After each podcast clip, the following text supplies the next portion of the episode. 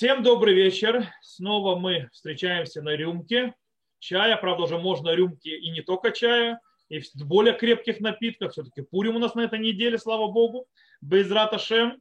Так что всем с наступающим Пуримом. И мы, как всегда, начинаем нашу рюмку с вопросов, которые пришли, вопросы, которые вы зададите. Я передаю слово с вопросами Глебу. То есть, вот для вопросов передаю слово Глебу. Да, Глеб. Шалом, значит, начинаем. Первый вот вопрос, который пришел, это Урава Лихтенштейна, э, кого-то Арав. В Арав это, думаю, обращение ко мне, нет?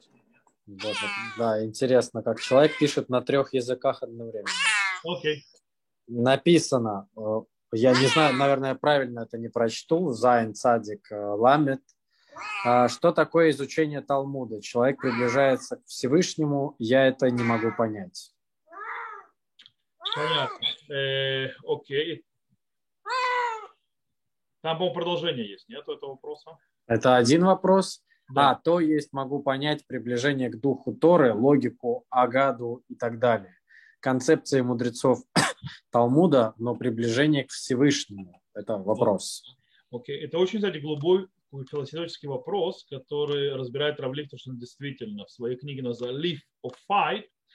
Э, вообще, в принципе, это очень, то есть э, не в книге, а в, э, в статье. И он еще в нескольких местах это упоминал. В принципе, это очень глубокая вещь, то есть, что изучение Талмуда и изучая Талмуд, углубляясь в Талмуд, человек э, скажем так, находит Всевышнего, встречается Всевышним. Там идет встреча Всевышнего. И, то есть человек говорит, что он может понять приближение к духу до, Торы, логику, Агаду и так далее. Это говорит о том, что восприятие Талмуда, если мы говорим о приближении к духу и так далее через Талмуду, то к духу Торы, к логике и так далее, или Агады, во-первых, нужно знать, что в Талмуде Агада – это очень минорная вещь. Э, мало кто обращает, большая часть э, Талмуда – это не Агада. Э, большая часть Талмуда, в конце концов, это все-таки Галаха, это все-таки законы и разбор законов, а года более, скажем так, может быть 30%, то и меньше в Талмуда. Это очень маленькая часть Талмуда. В любом случае, что такое, э, если мы говорим о Талмуде как о книге с кодекса законов, э, который не является, скажем так, что-то такое не связанное со Всевышним сильно, то есть, да, которое то есть, связано, то есть дано Всевышним, но написано людьми, как бы это кодекс и так далее, то да, конечно, то есть какой там Всевышний, это дух Тора, года и так далее. По-настоящему нужно понять, что такое Талмуд. Понимая, что такое Талмуд, можем ответить на вопрос э, человека. Талмуд – это устная Тора. Точнее, это, в принципе, устная Тора, записанная мудрецами. Дело в том, что э, Тора от Муше Рабейну передавалась устно, из поколения в поколение. Устная Тора – это часть всей Торы. Вся Тора и письменная устная – это часть Всевышнего. Э, я то есть, записывал дрошу, то есть можно послушать мою дрошу, как раз я объяснял этот аспект на, э, на фоне э, главы Трума, которая прошла, и я там объяснял, что, что Трума, там сказано Вейкхули Трума, то есть и возьмете, возьмете, слово Вейкху это взять себе по-настоящему, то есть лаках это брать себе, то есть и возьмете себе приношение мне, то есть да, как бы это как? Э, должно было быть, по идее, э, с точки зрения языкова, должно быть, вы натнули трума и дадут мне приношение. Как это объясняется, есть мидраж известный, я немножко повторю то, что я говорил, э, записывая эту драшу. Мидраж говорит, что Всевышний дал Тору и сказал, что он с ней расстаться не может. Что он не может с ней расстаться и просит у народа Израиля сделать ему то есть место, то есть обиталище, и приводится там аллегория на царя, который отдал э, замуж свою дочь и сказал жениху, то есть я понимаю, что э, я не могу э, забрать тебя, то есть не дать моей дочери идти с тобой, но я не могу ее оставить. По этой причине, куда бы ты ни шел, сделай мне маленькую комнату, в которой я буду обитать вместе с вами, и таким образом буду находиться рядом со своей дочерью. Что имеется в виду? Это имеется в виду, то есть то, что сказал Всевышний, то есть аллегория объясняет, что Всевышний сказал, что я не могу расстаться с Торой, и дайте мне место, то есть шаха, то есть постройте мне мешкан, я буду там обитать, потому что я должен быть рядом с Торой. Что это говорит? Это говорит, что встреча Всевышнего, в принципе, то раскрытие Всевышнего, то связь со Всевышним, которая произошла, не закончилась на Синае. Э, по-настоящему Тора и Всевышний связаны абсолютной связью. Эта связь неразрывна. Поэтому, когда мы присоединяемся к Торе, то есть, да, когда мы изучаем Тору, то, в принципе, мы присоединяемся к Всевышнему. Но что, что такое Тора? Тора является ничем иным, как проявление желания Всевышнего, то есть рациона Шем, и его, скажем так, подхода, назовем это очень так абстрактным человеческим языком, э, к этому миру. То есть, да, в принципе, это желание Всевышнего, как мир должен быть создан. Это э, его э, направление, это его вектор развития и так далее. Это Тора. Он ее дал. Как можно разорвать, то есть между желанием Творца и самим Творцом? Невозможно. По этой причине, когда ты тянешь с собой Тору, то есть когда ты берешь с собой Тору, нужно, чтобы это, Тора, это не просто список законов, это не просто какие-то годот, это не просто какие-то аспекты те или иные права, будь то гражданское, будь то духовное. Это желание Всевышнего. По этой причине, э, когда, кстати, Тору можно убить, Тору можно исполнять технически, то есть брать только аспекты законов, и она превращается в технические законы и так далее, но бездушная. Но по-настоящему, чтобы правильно выполнять законы Торы, для того, чтобы действительно законы Торы были, раскрывались, действительно, чтобы закон, Тора по-настоящему играла и полностью, то есть всеми своими красками, и по-настоящему раскрывался, не была мертвой буквой закона, для этого нужно дать Всевышнему обитать среди нас, будь то храм, будь то храм э, физически или наше сердце. То есть он должен войти к нам. Таким образом, мы говорим, что э, Тора делится на две части. На письменную Тору, то есть то, что в Пятикнижии записано, и устная. Устная Тора – это все, все, все объяснения, плюс законы и так далее, которые не вошли в письменную Тору, потому что устная, задача устной Торы – сделать Тору динамичной и живой во все поколения. То есть это принципы, которые Моше на Синае получил, что, потому что когда мы записываем что-то, оно умирает. Оно становится окостенело и дальше не развивается. Устная Тора дает рамки э, движения, развития и, скажем так, соединения и реализации божественного слова в этом мире. Таким образом, это и есть устная Тора. Устная Тора говорилась устно. На определенном этапе из-за того, что мы росли в изгнание, произошли проблемы и так далее, и, и цепь могла прерваться. По этой причине Раби Уданаси записал, скажем так, для запоминания Мишну. То есть, да, устную Тору он ввел в кодекс Мишны. В конце концов, с, с, с годами то есть, развивалось, и обсуждение этих Мишнайот было, и тех э, устной Торы, которая была известна, было внутри э, Бейтмидраша, то есть домой учения между мудрецов, которые передавали дальше и атаковали, изучали, то есть возможные аспекты, которые были переданы в устной Торе. И это то, что мы знаем, Талмуд. То есть таким образом Талмуд является ничем иным, а концентрацией устной Торы, которая шла из поколения в поколение, которая показала в принципе и так далее. То есть мы говорим о Торе, записанной внутри. Что такое Тора? Мы сказали, Тора не что иное, как желание Творца. То, то есть там, где находится Тора, там находится Творец. То есть тот, кто действительно углубляется в Талмуд и понимает Талмуд, и действительно живет Талмудом, живет теми вещами, которые там говорится, разбирает и понимает законы и обращается к его духовности, он встречает Всевышнего в Талмуде, потому что он видит то есть, желание Бога во всех аспектах жизни. Ведь Талмуд он занимается всем аспектом жизни э, от самых, скажем так, личностных, самых даже интимных человеческих, вплоть до самых глобальных мирозданий включая миры ангелов, миры, то есть Агаду, если мы говорим, миры ангелов, божественные миры и так далее. Все это там. И все это желание Бога, все это слово Бога. По этой причине, если ты ныряешь в этот мир, по-настоящему присоединяешься к нему, поэтому там ты находишь самого э, Бога. Окей?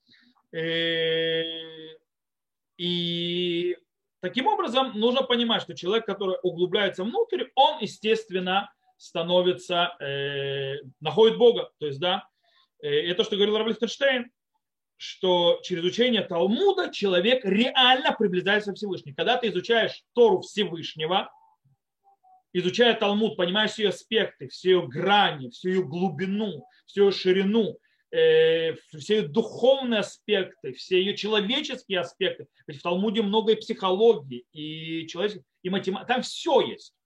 Таким образом, естественно, ты приближаешься к, желанию Всевышнего, к самому Творцу. Так это работает. И, кстати, Рав не, не э, первый, кто говорит, эта идея давняя. Эта идея раскрывается в книге Нефиша Хайм. Хайм, Рабхайма из Воложина, который ученик Вильнского Гона.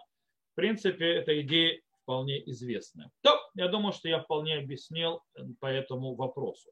Можно переходить к следующему, и к тому тоже, Глеб, а потом к тому, Глеб, которого вы задали, я вижу в WhatsApp. Да. Окей. Okay. Следующий вопрос. Есть ли мецва в изучении арамейской грамматики, чтобы лучше понять гема... гемару? Окей. Okay. Что такое гемар? Это Талмуд. То есть, да, только на арамейском языке. То есть сразу же, раз, раз мы уже говорим о арамейском, то гемара, естественно, это э, арамейский язык.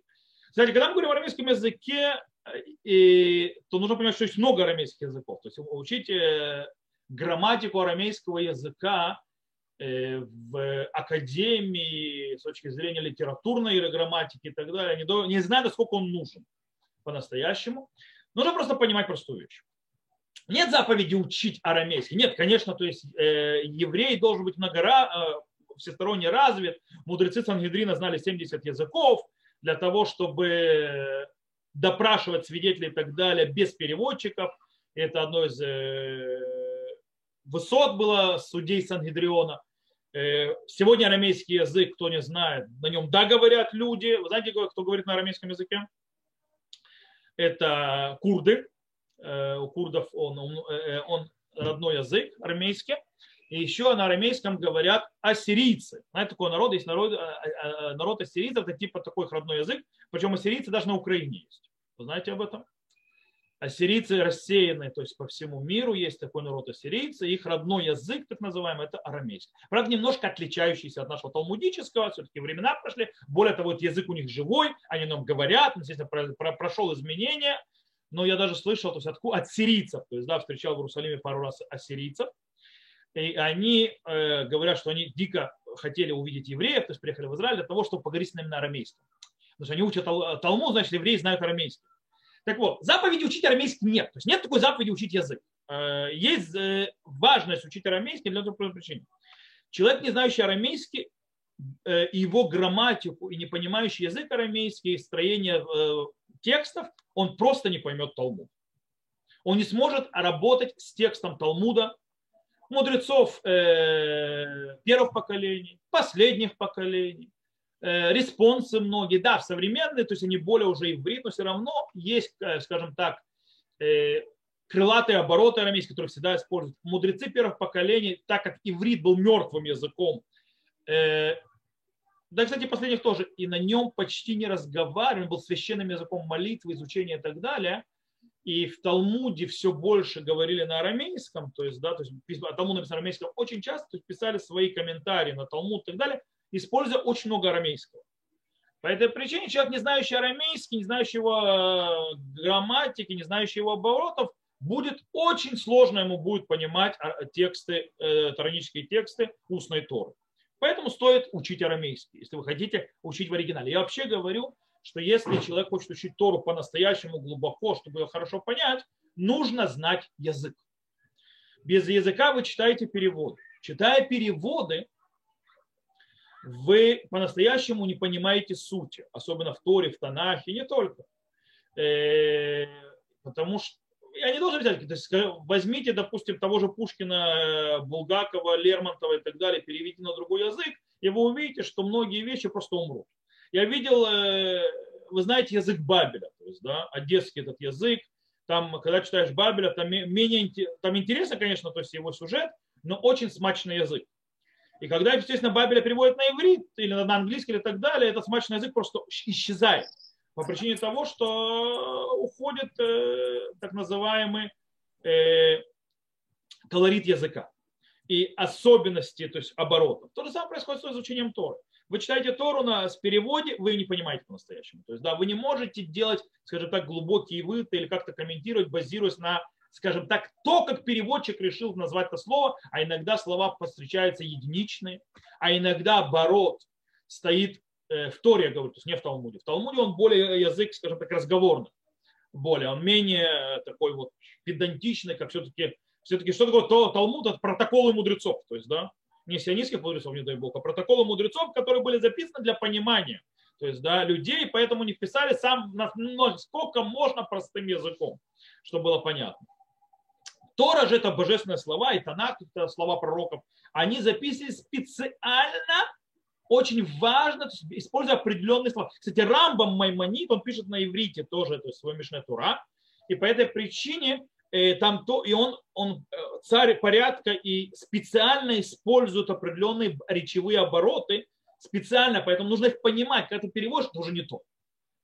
В араб, например, у нас есть э, пример тоже непонимания языкового оборота на месте, который извратил все понимание. Например, то есть вы знаете, наши любимые анима амин баему наш лима, я веру полной верой. Как мы понимаем, вера и так далее, хорошо, все замечательно. Знаете, что у Рамбама этого не написано?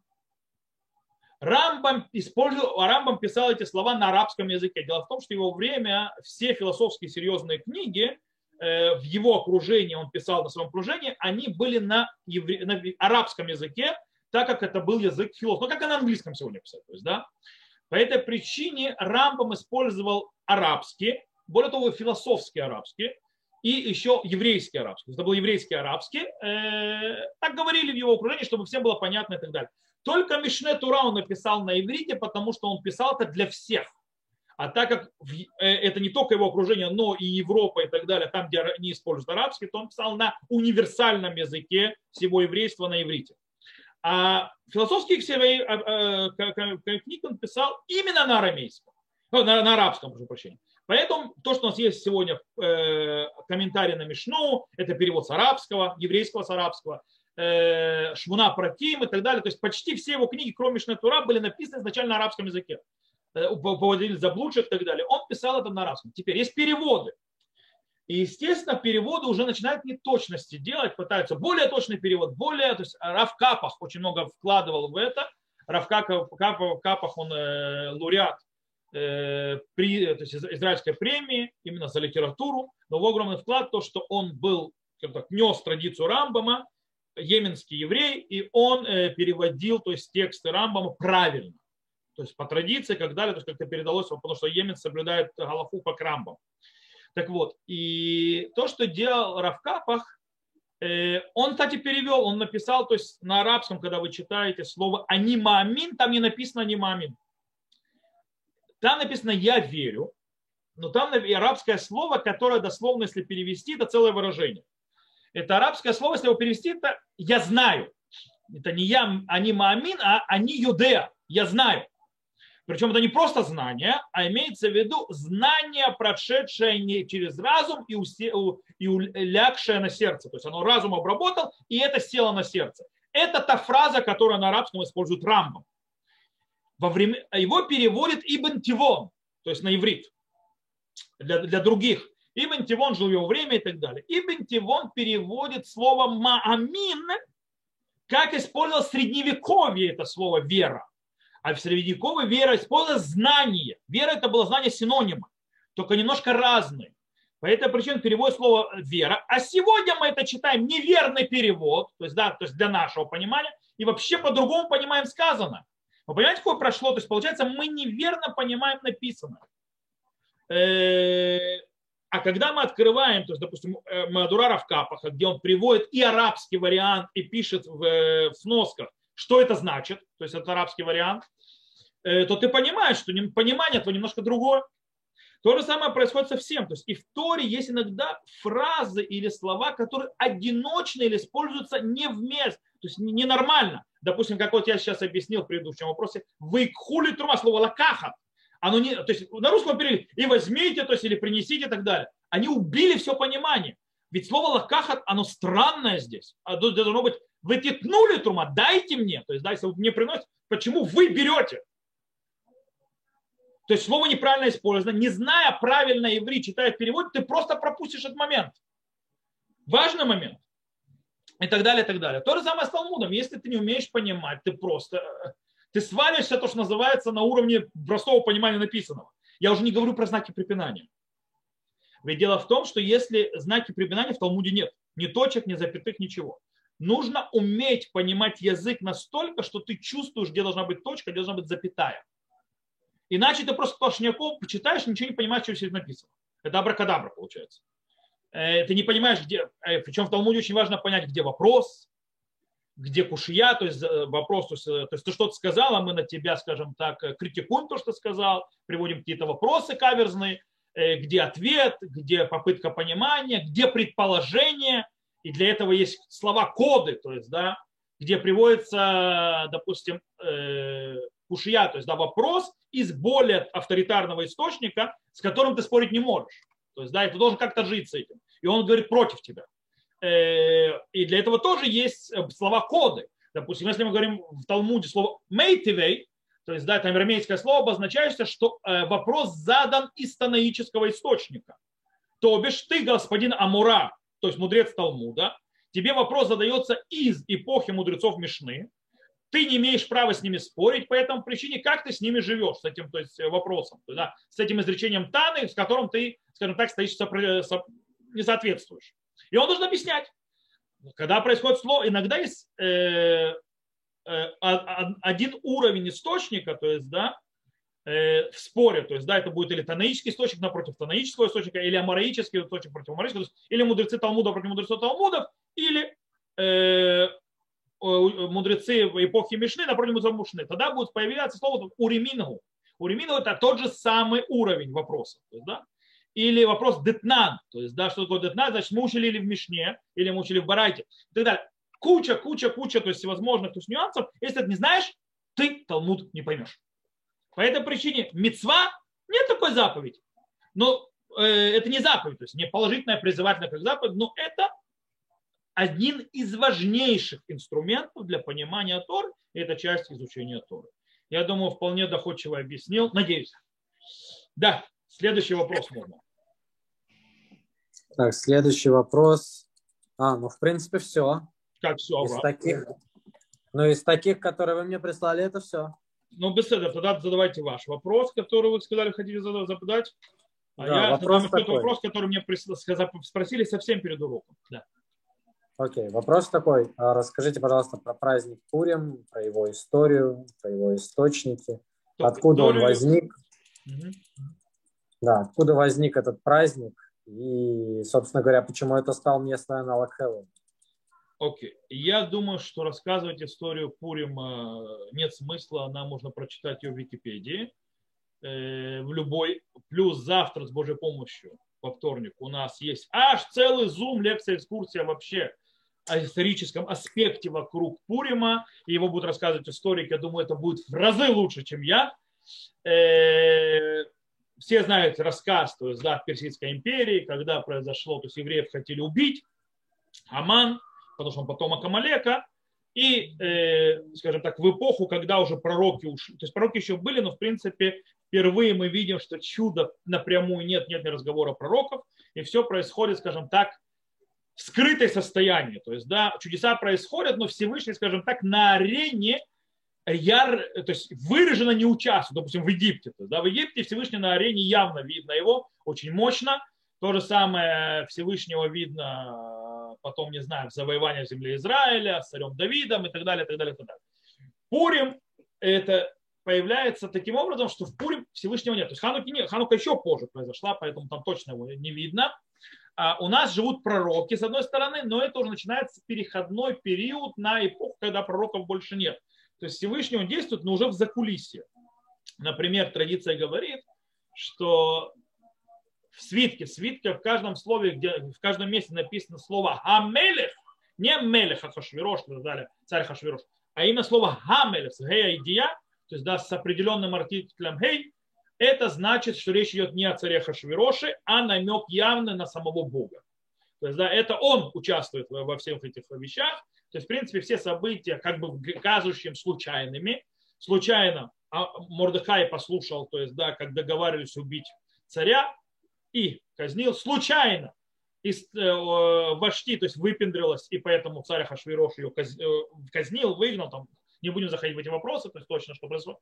И э, он э, взял, начал устроить себе, скажем так, конкурс красоты, первый, не первый, не знаю, но конкурс красоты, и выбрал случайно себе Эстер, которая понравилась ему совершенно случайно, и она стала настолько приближенной э, к нему, и вдруг происходит э, Аман, то есть выбрасывает там жребий и так далее, совершенно случайно об этом узнается все, И Эстер идет, и случайно все происходит. То есть все события, то есть когда этот пир, когда надо рассказать, и Ахашвирош выходит злой, непонятно на что он выходит злой, когда он возвращается, именно в этот момент у Амана понесло ни туда, ни... Он решил то есть, э, просить о помощи, то есть о своей душе перед э, царицей и, скажем так, не особо правильно э, подскользнулся, подск... по, по, по, по, короче, упал и на кровать что вызвало, и в этот момент зашел царь Хашвиро, что вызвало еще больше его бесило, то есть что он на, на, ложе царицы, то есть Аман завалился, э, что привело Амана, естественно, который пристроил дерево случайно до этого, повесить его. Причем тоже совпадение. У, у царя была бессонница, царь читал книжку, называется, решил почитать, и совершенно случайно вспомнил, а что Мордыха ничего не сделали. А именно в этот момент случайно Аман пришел про эти деревья разговаривать. Короче, все случайно. В конце концов, э, случайно ничего не было. Там был Всевышний. И э, э, вот происходит праздник Пури. Теперь, э, я думаю, историю можно учить дальше. По поводу Хилоуина. Не дай бог Хилоуин. Хилоуин это языческий праздник. Никакой связи между Пуримом и им нету. Э, может быть, Хилоум, то есть переодеваться и маскарадиться, то есть взяли, может, от Пурима, может, наоборот, я не знаю. В любом случае, по-настоящему в Пурим в источниках нет никакого маскарада наших источниках до средневековья мы не знакомы с понятием переодевания в Пурим. Его нет. Не, нет такой заповеди. Есть заповедь читать Могилу, есть заповедь э, дарить подарки бедным, есть заповедь посылать угощения то есть ближним, есть заповедь устраивать пир. Про переодевание заповеди нет, не было и как бы появилось только в средние века. Причем есть те, которые говорят, что из родина этих э, Э, этих э, переодеваний Италия. Изначально э, по причине того, что там были маскарады, и как бы и евреям тоже хотелось. Вот. И, и подвели, естественно, под это духовный аспект, типа праздник маски, праздник, где лика Всевышнего скрыто, где все скрыто, где все непонятно, как маскарадный костюм, как маска. Кстати, началось все с масок. Потому что в Италии были маски. Э, вы знаете, что такое итальянские э, маски. Э, вот. Таким образом, выходит, что там это зародилось, то есть, в принципе, скрыто. Кстати, вы знаете, есть обычай в, в Пурим, есть пельмени. Такой шкинавский обычай. Почему пельмени? Потому что мясо скрытое мясо скрытое, и это как бы, что чудо было скрытое, оно не было явное. То же самое с ним переодеванием, чудо было скрыто, а не было явное. То есть маски маски, плюс маскарад, пиршество и так далее, как бы, то есть все, все чудо происходило вокруг пиршества. Правда, этот аспект, то есть э, чудо вокруг пиршества обыгрывается то, что вино пьют в Пуре, э, но также с тем маскарад. Это очень интересно. Есть галактический авторитет, который пишет, что переодеваться Пурим плохо. И это все, весь этот прикол с переодеванием, это для детей. То есть, да, чтобы детей хоть как-то приучить к Пуриму. Потому что Пурим это не детский праздник, это очень взрослый праздник, очень глубокий праздник. Э, с его заповеди, которые все заповеди почти взрослые, очень взрослые. То есть, э, и как бы для того, чтобы детям вообще то есть, найти там свое место, для них э, сделали вот этот вот маскарад. Правда, у Рома написано, что да, обычай переодеваться – он даже занимается вопросом, можно ли мужчинам переодеваться в женщину, что запрещено вообще глобально, а на обычном этой э, системе. Но здесь, может быть, можно будет, э, но это отдельный вопрос. Короче, это явно не аналог никакого Хэллоуина. Вопрос маскарада очень поздний и, скажем так, не всеми одобряемый. Э, поэтому, допустим, если вы придете, то есть есть места, где многие люди не переодеваются. Okay? Я большие раввины никогда не видел, что переодевались на Пурим во что-то. Ничего. То есть, ну, может быть, в этом, в этом году они будут в масках. Но это потому, но это потому что, наверное, все будут в масках. Но не более того. Вот, как бы, э, есть еще вопросы? Или мы переходим к тому, что мне прислали сюда? То есть, да, то есть, Глеб? Все, больше нету. Окей, тогда был задан вопрос, э, который я, правда, на него немножко ответил на вчера на уроке, но могу повторить еще раз. Э, вопрос, который был задан, это был вопрос о чтении свитка Эстер посредством онлайн, то есть да, посредством программ как Zoom и так далее и тому подобное.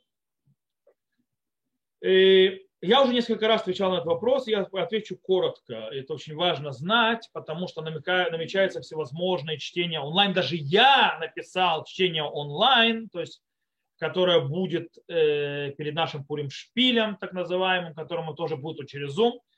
К сожалению, э, можно, в принципе, уже делать и без Zoom до или 70% наполнения зала, или до 300 человек привитых или переболевших. Ну, уже, во-первых, эту махину не развернешь, то есть за, два, за неделю не сделаешь это, поэтому делаем то, что мы можем делать в Zoom, с надеждой, что на, в Песах мы уже выйдем и в живые встречи. Я занимаюсь Леля Седер, живой, настоящий. Надеюсь, что это произойдет.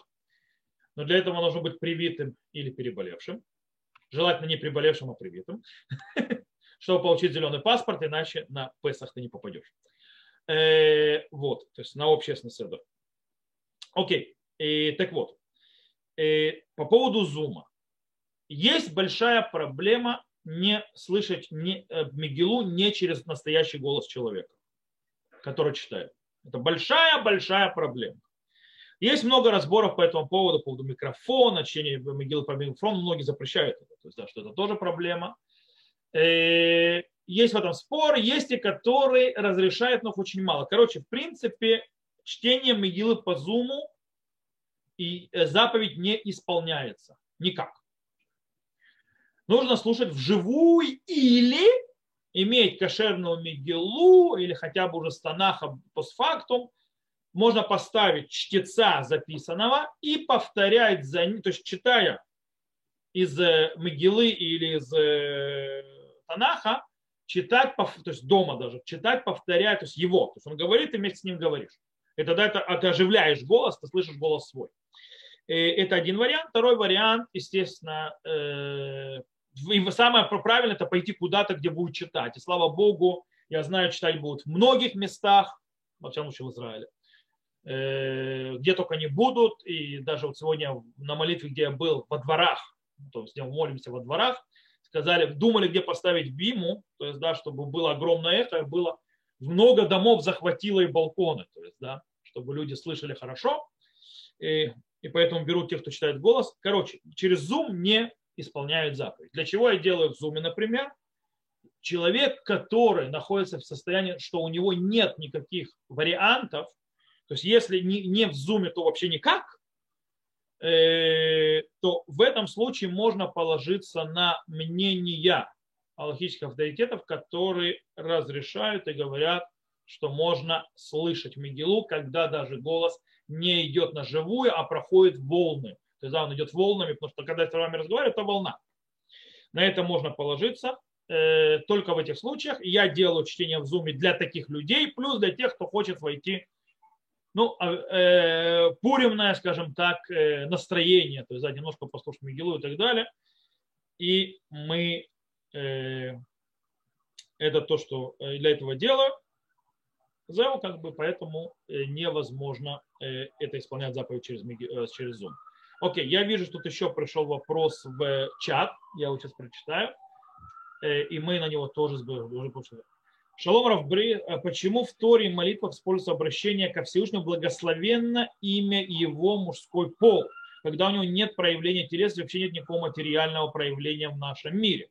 Даже для, только для нашего понимания, то почему именно мужская сущность? Э, это не сущность, это язык. Мы обращаемся в жизнь э, Богу на нашем языке. Кстати, э, Всевышний иногда обращение к нему в разных молитвах вы можно увидеть и в женском роде тоже. Э, дело в том, что по правилам иврита до феминизма, то есть до развитого, понятно, что Всевышнего нет э, мужского пола, нет женского пола и так далее. У него пола нет никакого. Он вне телесности и понятия разделения на, на пол. Но в иврите правильно, когда есть то, что называется, э, то, что называется, когда есть, допустим, даже один мужчина, то есть когда пола определенного нет, то используется мужской род. Вы говорите, нет среднего рода. По идее, э, род должен был быть средним, и даже не средним, потому что не предмет, то есть непонятно. Но в правилах иврита говорят, что когда у нас э, есть средний, то есть есть э, неопределенный род, или то есть смешанный род и так далее, или как бы нет определенного рода, мы используем мужской род в обращении. Но Всевышнего мы видим, что есть и то, и то. Можно зайти, конечно, в каббалистические аспекты, что есть проявление Всевышнего в мужской как бы, виде, в женском, то есть если мы идем в лурианскую кабалу и так далее, то можно, конечно, определить, то есть есть женское начало, мужское начало, в проявлениях божественности и так далее. Э, я просто не хочу в это углубляться, то есть как бы мужская божественность – это дающая божественность, э, а женское божественность, проявление божественности – это принимающая божественность. Допустим, когда мы даем что-то Богу, вроде бы, окей, то есть давайте будем скромны, и мы даем что-то Богу.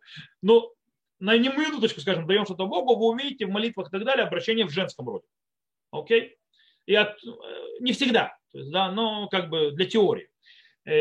И поэтому, когда мы обращаемся к нему, когда мы просим на нас, то есть, да, что он дающий, понятно, он будет с этой точки зрения, то есть в каббалистическом вот этом аспекте, это будет раскрываться, естественно, в мужском аспекте проявления сущности Всевышнего. Снова, это каббала.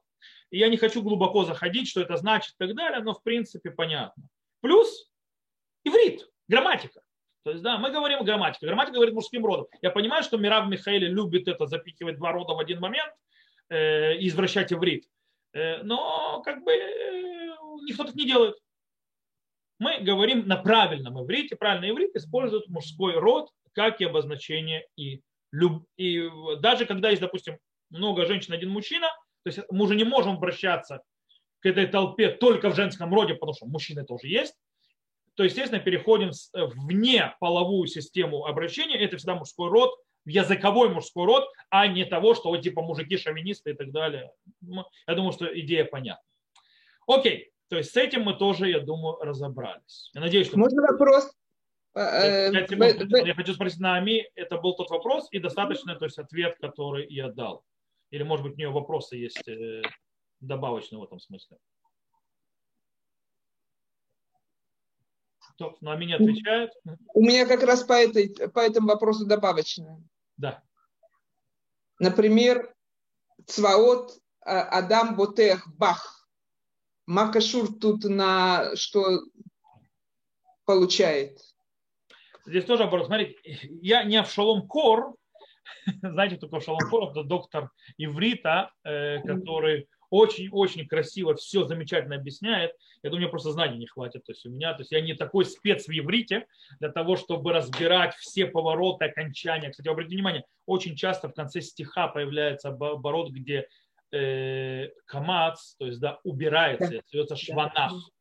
Да. Окей? Это, обратите внимание, всегда, всегда в конце происходит. То есть да, да. стиха я честно признаюсь, я недостаточно подкован академически в иврите для того, чтобы сказать, это духовный вопрос или грамматика.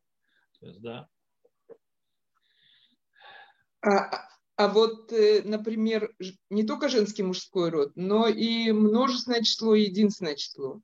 Это разные вещи. Это, мы нужно понимать, что все имена Всевышнего, Цваот, Элуким и так далее, и так далее, это, кстати, даже однут, то есть да, вы уходите, можете сказать, а это множественное число. Неправильно. Множественное число это с патахом, а там камац. Обратите внимание. Люди не обращают внимания, обратите внимание, когда вы пишете «господа мои», то есть называется «адонай», это будет патах в конце, а не камац. Кстати, почему очень многие, э, кто не знает, знаете, есть люди, которые, знаете, ашкенадское произношение, то есть О, У и так далее, по-настоящему, скорее всего, более, это э, более правильно с точки зрения Балия Месура. То есть те, которые нам, мудрецы, которые нам голосовки оставили. То есть как говорить, э, читать слова. Мы разговариваем сегодня на иврите, в современном это сефардское произношение. Это тоже называется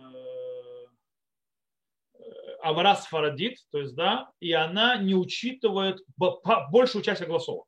Обратите внимание, то есть она, как бы читает одинаково, то есть будет это то, будет это то, читается одинаково, скорее всего, не совсем правильное произношение. Снова, не забываем, мы разошлись в изгнание, э, здесь начало более доминантно быть именно сефардское произношение, оно осталось в молитвах, многие шкиназы продавцоли то есть не буду заходить почему, то есть а религиозность я не значил, то есть молиться так, у сефардской, потому что так удобнее было говорить, так раз говорят, значит молятся, неважно. В любом случае, есть многие даже, которые перешли на сефардский, то есть э, произношение слов э, в молитве даже, продолжают говорить имя Всевышнего в ашкенадском произношении, потому что в сефардском не, вид, не слышно различия между Господь, то есть, да, то есть э, с камацем, и между господа мои с патахом. Вот, по этой причине нужно прочитать как ашкенозис, тогда оно будет ной заканчиваться, а не най. Потому что най, окончание это господа мои. Вот, поэтому это даже не множественное число.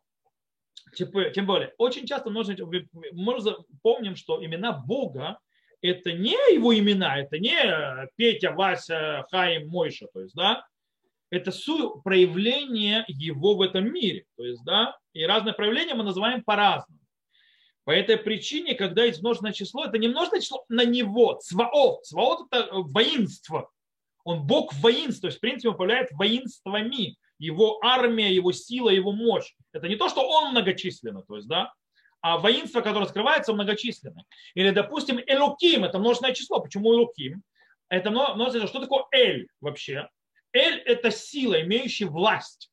И Луким – это тот, который имеет много власти. Тот, у кого, то есть, то, что называется, он, в принципе, бог богов. То есть, да, он властелин всех имеющих власть. То есть это, в принципе, имеется в виду его всесильный еще переводят. То есть, да, то есть он соединяет в себя Бааля Кохот Кулан, так написано, то есть да, в Шурханарухе. Когда ты говоришь, что Элуким нужно, Элукей нужно подражать Бааля Кохот Кулан. То есть, да, э, имеющие, то есть все, соединяющие в себе все силы этого мира. То есть, да, э, потому что Элуким это также это еще сила. Не зря слово Элуким это слово, которое оно сино, оно, скажем так, э, слово, которое подразумевает не только самого Бога. Элуким это, Элухим это судьи. Элухим это правители. Элухим это власть имущие. Это все Элухим. По этой причине это проявление Бога, не более того. Это не множественное число имени Бога. То есть это не множество Бога, не дай Бог. И так далее, и так далее. Можно проходить, то есть имя, имя и понимать его правильно. Да.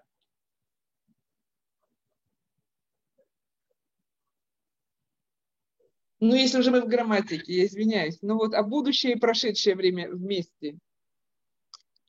В смысле? Ну, я уже спрашивала, но я все равно не поняла. Э, например, Ширата Ям.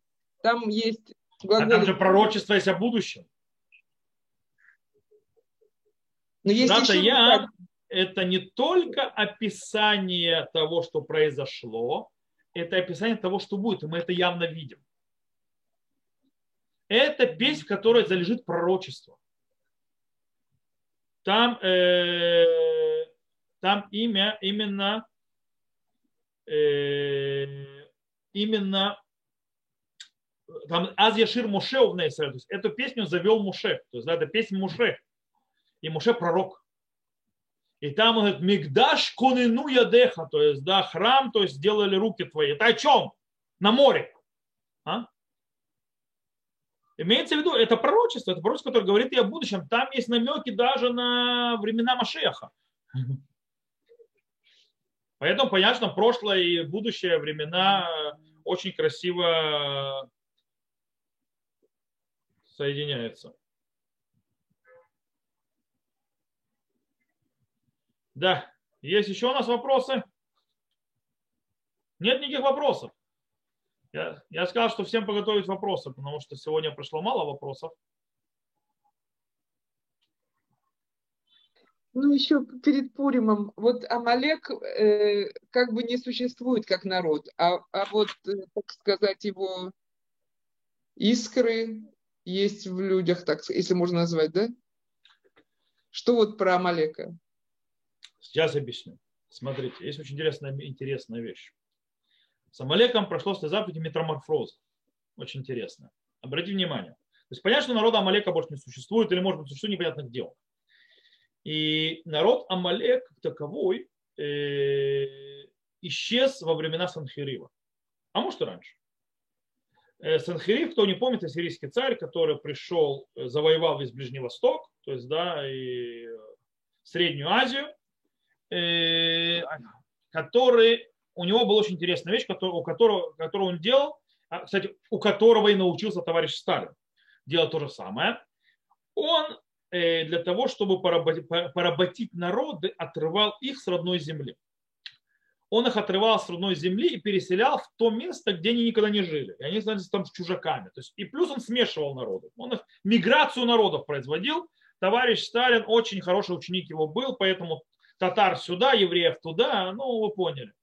Э, для чего он это делал? Для того, чтобы он то есть, держался идеи, что если он будет так делать, то народы, если это не их земля, они за нее воевать не будут. То есть, да, они не будут восставать когда их смешают и так далее, там одни будут ненавидеть других, и они сами друг друга будут жрать. Таким образом, не будет восстания против империи. Это не помогло. То есть, да, в конце концов, он потерял империю, но это он потерял возле ворот Иерусалима, когда у него все войско умерло, то есть, э, как обещал пророк Ишаял Хискиял. И потом, вернувшись в Ассирию, он, в принципе, потерял все. Э, без восстания. То есть, в принципе, было восстание определенных Хискиял, вот. И, э, хотя колено Израиля выселил. Так вот, Амалек с того момента как бы физически исчез. Да, мы видим проявление Амалека Аман, там написано Аман Агаги, то есть да, Аман потомок прямой Агага, царя Амаликитян, но э, тоже, то есть насколько намек, и мы видим, что мы воюем с врагами, то есть с амаликитянами, и мы понимаем, что это не настоящие амаликитяне. Кстати, есть очень интересный момент, э, что Шауль, Шауль, по идее, Э, царь Шауль убивает всех амаликитян, оставив только Агага, то есть только царя, правильно? И этот царь, то есть ночью, скажем так, не был убит, он ночью там был с женщиной и а, таким образом породил потомка, который шел после него, который был, в принципе, э, предком Аман. И, но мы видим, что царь Давид уже с амаликитянами там как-то тоже разбирается. Откуда амаликитяне появились, если один человек остался? Поэтому что мы должны понять? Мы должны понять, что когда Всевышний дает заповедь Лемхот и Джехер Амалек, то есть стереть память об Амалеке, речь идет сильно о народе. Народе, который является антитезой э, всему хорошему, антитезой божественному, антитезой еврейскому народу. Он, в принципе, вся задача, которую видит э, Амалек, почему, кстати, нападает до дарования Торы, как это объясняется, для того, чтобы не допустить раскрытия Всевышнего в этом мире, поэтому э, престол Всевышнего не цельный, пока Амалек существует, то есть Амалек то есть не дает раскрытию Всевышнего в этом мире, по этой причине Амалек должен быть уничтожен. Это задача. И это как бы на сам народ. Но мы видим, что со временем проходит метаморфоза. Мы не воюем с самим Амалеком, мы не воюем с самим народом, а скорее всего речь идет о духовной идее. Потому, смотрите, Агак остается один, и через какое-то время снова воюют с. Значит, он собрал вокруг себя людей, то есть какой-то потомок и так далее. Эта идея продолжается, но это уже не те люди. То есть, да, допустим, он расмножился и так далее, Амалек, и потом, да, были войны с ним позже, э, но в Пуре мы четко видим, что мы воюем не с амаликитянами с точки зрения этнической. Мы воюем с врагами, которые, то есть единственное, что ждут, это уничтожить все еврейский народ. То есть, про другими словами, с антисемитами. То есть, в принципе, э, война с Амалеком сегодняшним днем, сегодняшним днем, это война с э, проявлением антисемитизма, причем антисемитизм, который необъясним. Дело в том, что многие антисемиты, у них нет рационального настоящего объяснения, почему евреи виноваты. То есть евреи, как бы то, чтобы не было, евреи будут виноваты, как в той басне Крылова. То есть, да, э, причем у того у волка хотя бы было объяснение рациональное, почему ягненок-то виноват, то есть, потому что ему хочется кушать. А нужно найти виноватого. Э, или придумать, почему ты виноват, почему не должен съесть. Э, но у этих даже этого объяснения нет, то есть они вообще нерациональны. Есть, да. Хотя, в принципе, легче всего скидывать ксенофобию свою на чужаков. И но евреи уже не живут, то есть Израиль как бы не чужак, то есть Европе, то есть, да, типа мы живем в своей земле. Вы нам всегда говорили, чтобы мы валили в свою Палестину. Мы в нем свалили, теперь вы к нам говорите, чтобы мы свалили свои, со своей Палестины, то есть, да, то она была наша, теперь уже не наша, то есть, да, вы то есть определитесь. Э, а они не будут определяться, потому что это, это лежащий это Амалек, то есть, в принципе, это зло, зло, которое арациональное, То есть нет никакого рационализма в этом зле. И наша задача бороться в сегодняшний день с Амалеком, это борьба, в принципе, не с какими-то искрами Амалека в людях и так далее, а в принципе борьба с а, то есть нерациональной злодеянием, нерациональной, нерациональным злом, которое проявляется так или иначе. Есть люди, которые это несут. Они, в принципе, духовные наследники понятия амеликитян, и они, то есть, в принципе, не дают Всевышнему раскрыться в этом мире. И мы должны их лимхот. Кстати, слово, смотрите, не написано ташмид эт зехар амалек, то есть, да, написано тимхе эт зехар амалек. Тимхе это не, то есть ташмид это уничтожить. Тимхе это слово мехаа. Мехаа это называется пресечь, э, выступать против, то есть, да, это мехаа. То есть наша задача еврейского народа сегодня в виде то есть, э, борьбы с Амалеком это лимхот безехар Амалек. То есть в принципе э, протестовать, восставать против памяти Амалека, то есть против того, тех идей, э, тех вещей, которые несет Амалек. Это и есть уничтожение Амалека в наше время. Не искренне, не нужно, я всегда, то есть мне бесит, все начинают искать, кто же в наше время Амалек, и кто же в наше время Эрврав? А, давай это, ярлыки навешивать. Это не очень правильное занятие, и не совсем, не, не совсем умное. И оно не совсем правильно с точки зрения еврейской. Э, не забываем, что Эрврав, в конце концов, это еврей. Да? Поэтому не надо вешать, бросаться ярлыками, не понимая, о чем ты говоришь. Э, не надо искать Амалека. Нужно бороться, как говорится, не с людьми, а с злодеяниями, которые несут люди. Как сказал Всевышний, выйт аму, э, то есть это э, то есть речь говорит, что не злодеи то есть, исчезнут с земли, а злодеяние исчезнет с земли. Всевышний то есть хочет, чтобы злодеяние с земли ушло. Он не хочет, чтобы злодеи ушли с земли. Люди пусть остаются жить, главное, чтобы злодеяния их ушли. Это самое главное. То как-то так. Есть еще вопросы или на этом мы сегодня можем закончить? Я понимаю, что вопросов больше нет. Больше нет вопросов. Прекрасно. Спасибо, Глеб, за вопросы. Спасибо вам, вам за спасибо. вопросы. Всех, кто задавал вопросы. И всего хорошего. Пурим Самеа. Пурим Самеа. До свидания. До свидания. Всего большое.